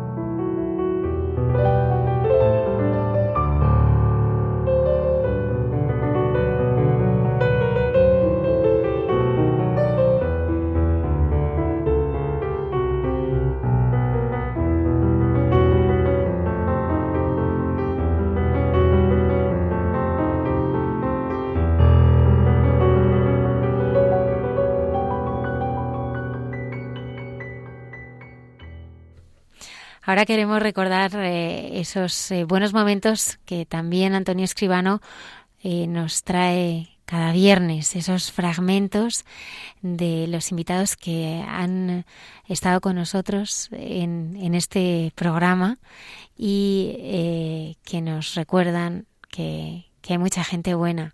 Vamos a recordar a María Paramés y al padre Pachus algunas de las entrevistas que, que han tenido pues eh, más difusión en este programa. Llega un momento en el que te has querido tanto que al final te dejas de querer. Porque el amor explota, ¿no? El amor a uno mismo, el, la vanidad, el orgullo, todo eso te acaba destruyendo. Porque nunca llegas a ser quien quieres ser, ¿no? Que yo no sabía querer y, y ya no me quería a mí mismo, ¿no? Por eso es muy difícil querer a alguien cuando toda tu capacidad la pones en quererte. Para poder quererle hace falta dejar de quererte.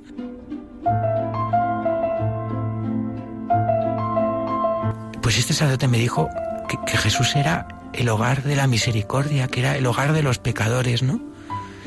Y, y, que Él me quería, ¿no? Que me quería tal y como yo era, ¿no? Que no me juzgaba, que no, no pensaba mal de mí, que no me miraba mal, ¿no? Realmente o sea, cambió mi vida ese día por esto, ¿no? Me dijo, no le cuentes a Dios lo grandes que son tus pecados. Más bien cuéntale a tus pecados lo grande que es Dios. Lo bueno que es Dios, ¿no? ¿A qué habláis de gente buena? Pues es que yo solo sé hablar del más bueno, de Dios, ¿no? O sea, Dios es que es, es el más bueno, ¿no? Porque si me puede querer a mí, es que puede querer a cualquiera, ¿no? la verdad es que ese día cambió todo, ¿no? Me enamoré del Señor, ¿no? O sea, me enamoré, pero porque veía que Él se había enamorado de un pecador como yo, ¿no? Entonces no lo concebía.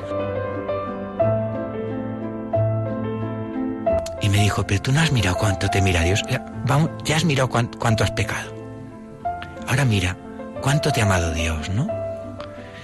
Y, claro, me dice, mira, mira su corona de espinas, mira, mira sus manos, mira sus pies. Y yo es verdad que hasta ese momento nunca había mirado a, a Jesucristo crucificado. Creo que era la primera vez, ¿no? Y me puse a llorar. O sea, yo no concebía tanto amor, ¿no? Tanto amor por un pecador. A Jesús le gusta. Le gusta quién soy, ¿no? No me cambiaría. No me cambiaría por nadie, ¿no? O sea, realmente Él me quiere así. O sea, no tengo que... Con Jesús es con el único que no tengo que aparentar. Con el me quito las disfraces, con el que puedo decirle una y otra vez mis pecados, ¿no? Jesús es para el que yo lo soy todo, para el que el hombre pecador lo es todo, para que el hombre débil es todo, ¿no? O sea, Jesús es el que el que el que realmente pues se ha enamorado del más débil, ¿no?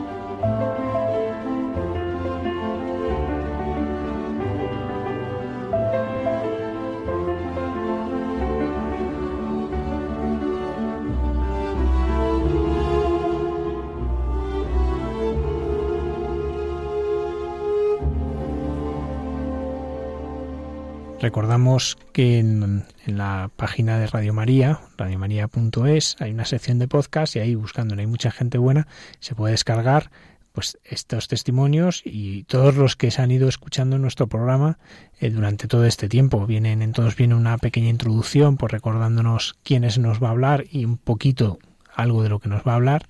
Y podemos escuchar testimonios como este del padre Ramón Alfredo, al que muchos le conocen como el padre Pachús, también el de María Paramés, que vamos a escuchar ahora, que fue el del Viernes Santo. ¿no? Quisimos acercarnos a María en la cruz y buscamos una persona que hubiese vivido la experiencia de María en la cruz, ¿no? la experiencia de perder un hijo. Y, María Paramés habló con nosotros no hacía ni un año de la muerte de su hijo en un accidente en un ascensor, junto con estaba su hijo junto con su novia, celebrando que habían terminado con éxito segundo bachillerato, que pronto iban a hacer la selectividad y fallecen en ese accidente trágico. Vamos a escuchar un poquito de esas palabras que nos dijo María Parames.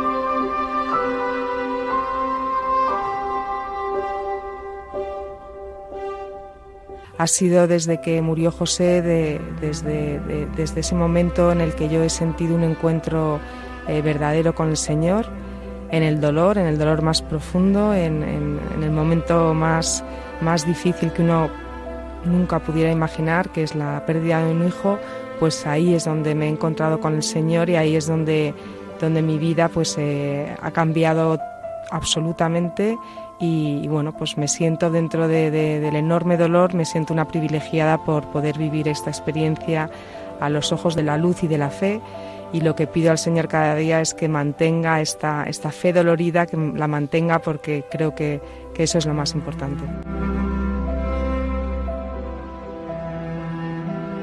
Estoy viviendo una pasión, pero también estoy viviendo un encuentro con, con el Señor y, una sensación de presencia de, de mi hijo que, que, me hace en medio de tanto dolor eh, poder sacar fuerza.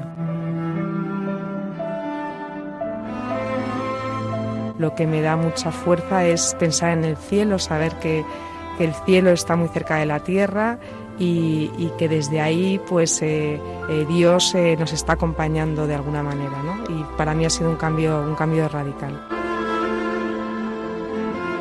Lo que me da mucha paz es saber que José ha vivido solamente 17 años pero ha tenido una vida muy plena donde ha podido disfrutar de la vida, compartir la vida y, para mí es algo que, me produce consuelo dentro del dolor. Fue como una sensación de, que te rompes por dentro, de que el corazón te estalla de dolor y, y sin embargo ahí ya empecé a sentir al Señor.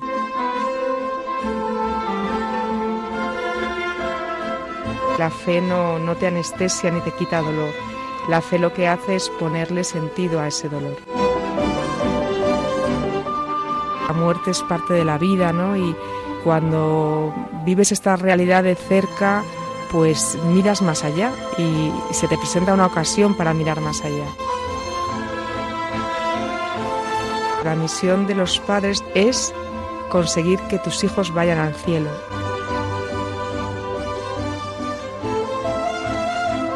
dentro de tanto dolor, dentro de tanta, de tanta tristeza, dentro pues, pues sientes una gran confianza, sientes la presencia del cielo. Yo creo que es que el cielo es un lugar maravilloso al que vamos a ir al final todos, ¿no? Y, el cielo existe, entonces cuando te acercas a la muerte te acercas al cielo. Tenemos como objetivo eh, seguir viviendo con, con fe, con alegría y, tener un, hogar pues lleno de, felicidad, ¿no? Entonces, pues con Diego, con Ignacio, con María, todas las noches rezamos juntos, es algo que no hacíamos antes. Hablamos mucho de José y, siempre le tenemos presente, pues eh, es una de las, eh, de las caricias de Dios ¿no? que, hemos vivido desde la muerte de José, el poder rezar juntos, el, querer rezar juntos y, el, tener esa necesidad de, de cada día pues eh, recordar a José, recordar a, Dios, recordar a la Virgen y, rezar juntos, ¿no? Y, es algo que nos, que nos está uniendo mucho y que nos está ayudando mucho a, a todos.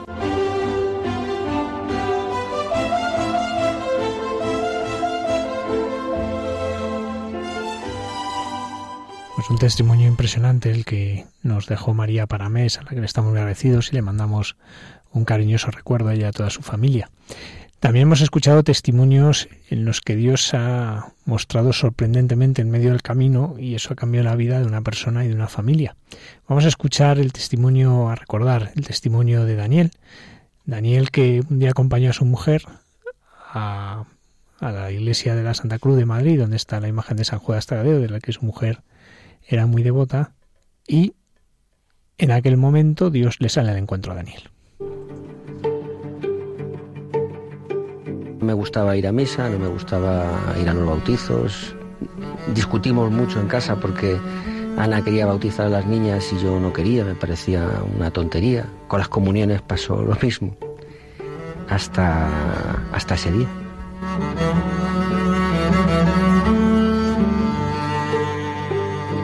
Y yo pensé en quedarme tomándome una cervecita fuera mientras ella visitaba al santo pero como hacía mucho calor dije yo seguro que dentro se está más fresquito. Y entonces justo en ese momento comenzó la misa.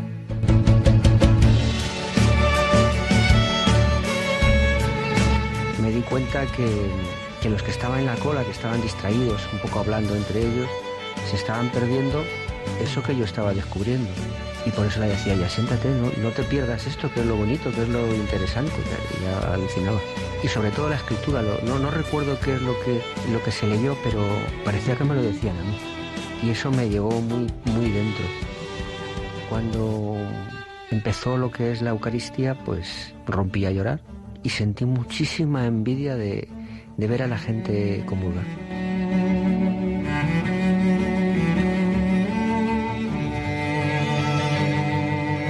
Mí era un cachito de pan. En ese momento no significaba nada. Pero algo me decía que eso era muy importante. Y tampoco quise hacerlo porque, bueno, yo no sabía ni rezar el Ave María. No sabía nada. Pero algo me decía que, yo estaba muy sucio, que no, no podía comulgar. Había que hacer algo para poder comulgar. Y desde entonces todo mi afán fue, luego ya me enteré que me tenía que confesar, y todo mi afán fue confesarme para comulgar. Ahora con el tiempo yo creo que, me invadió el Espíritu Santo porque no hay explicación, no, hay una explicación lógica.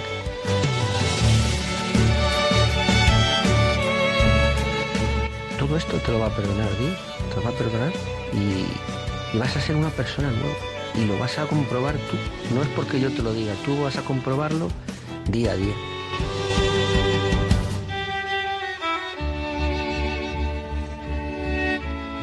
El cambio más espectacular que yo siento en mí es que me ha devuelto una familia que no tenía. Estaban allí, vivían conmigo, les veía pasar, alguna vez comíamos juntos, pero no existía la familia. Y, y desde entonces esa familia ha renacido. Y otra cosa que he experimentado es que soy feliz. No me falta lo más importante que es Jesucristo. Tengo que convencer a la gente que tome este camino, porque el beneficio que vas a obtener es tan grande.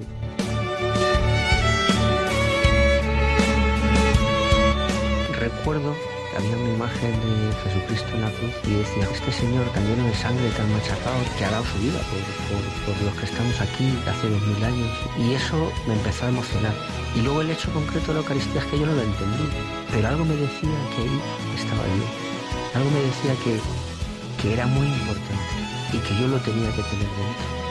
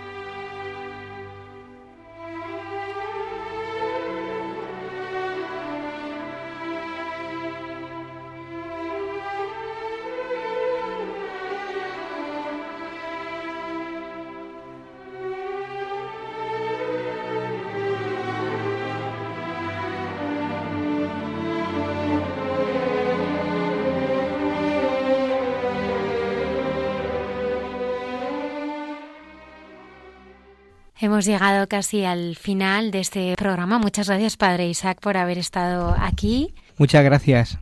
También al Padre Javier, buenas noches. Muchas gracias a ti y a todos nuestros oyentes por escucharnos. Terminamos eh, este programa como más nos gusta hacerlo, que es eh, rezando. Os esperamos aquí el próximo viernes. Estaremos aquí en el programa Hay mucha gente buena. Muchas gracias.